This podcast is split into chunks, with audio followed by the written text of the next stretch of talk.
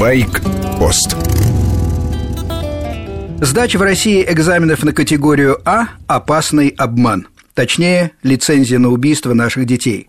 В мотошколах обучение на десятисильном задохлике. На настоящий мотоцикл он также похож, как кролик на жеребца. Разница в мощности на порядок, иная масса, другие тормоза и техника езды. По городу ездить вчерашних школьников никто не учит. Чувства потока нет, а дистанции и интервале понятия не имеют. Они просто катаются на велосипеде с мотором по закрытой площадке, едут прямо, останавливаются у черты и поворачивают направо или налево. Сдают правила дорожного движения и приходят потом к родителям с мотоциклетными правами. Родители думают, что мотошкола научила, а государство в лице ГАИ знания и навыки проверило. Дальше смешные истории становятся грустными. Дети трясут правами и гипнотизируют родителей. В семье появляется первый мотоцикл. Как правило, большой и красивый, мощный и быстрый. Удивительно не то, что такие мотоциклисты гибнут. Удивительно, что некоторые, особо талантливые, все-таки остаются живы. Резина у мотоцикла имеет выпуклый профиль. Соприкасается с асфальтом небольшой частью. Моторезина мягче автомобильной и более цепкая.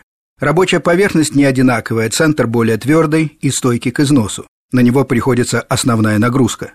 Средний мотоциклист чаще ездит по прямой. Справа и слева от центра резина легче стирается, но она особенно цепкая. Повороты можно проходить в глубоком наклоне. По автомобильным меркам вся резина мотоциклов летняя. Чем теплее, тем лучше сцепление с асфальтом.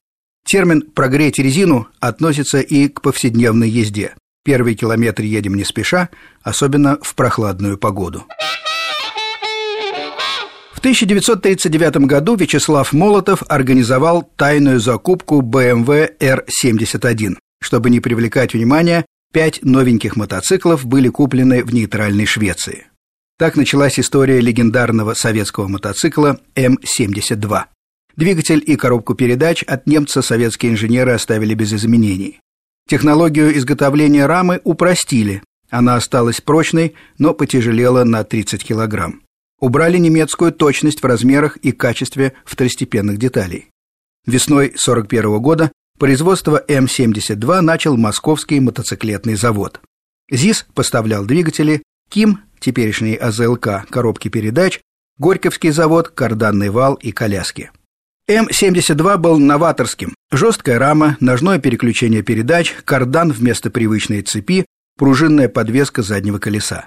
Немцы выпускали свой BMW R71 всего три года. Машина оказалась слишком сложной для военного времени. Наш М-72 продержался до середины 50-х. Было всего сделано 330 тысяч экземпляров. В пристойном виде М-72 можно купить и сейчас. С вами был Сергей Фонтон, старший. Мотоциклы и мотоциклистов обсуждаем каждое воскресенье в программе «Байк-пост». Эфир с часу до двух дня.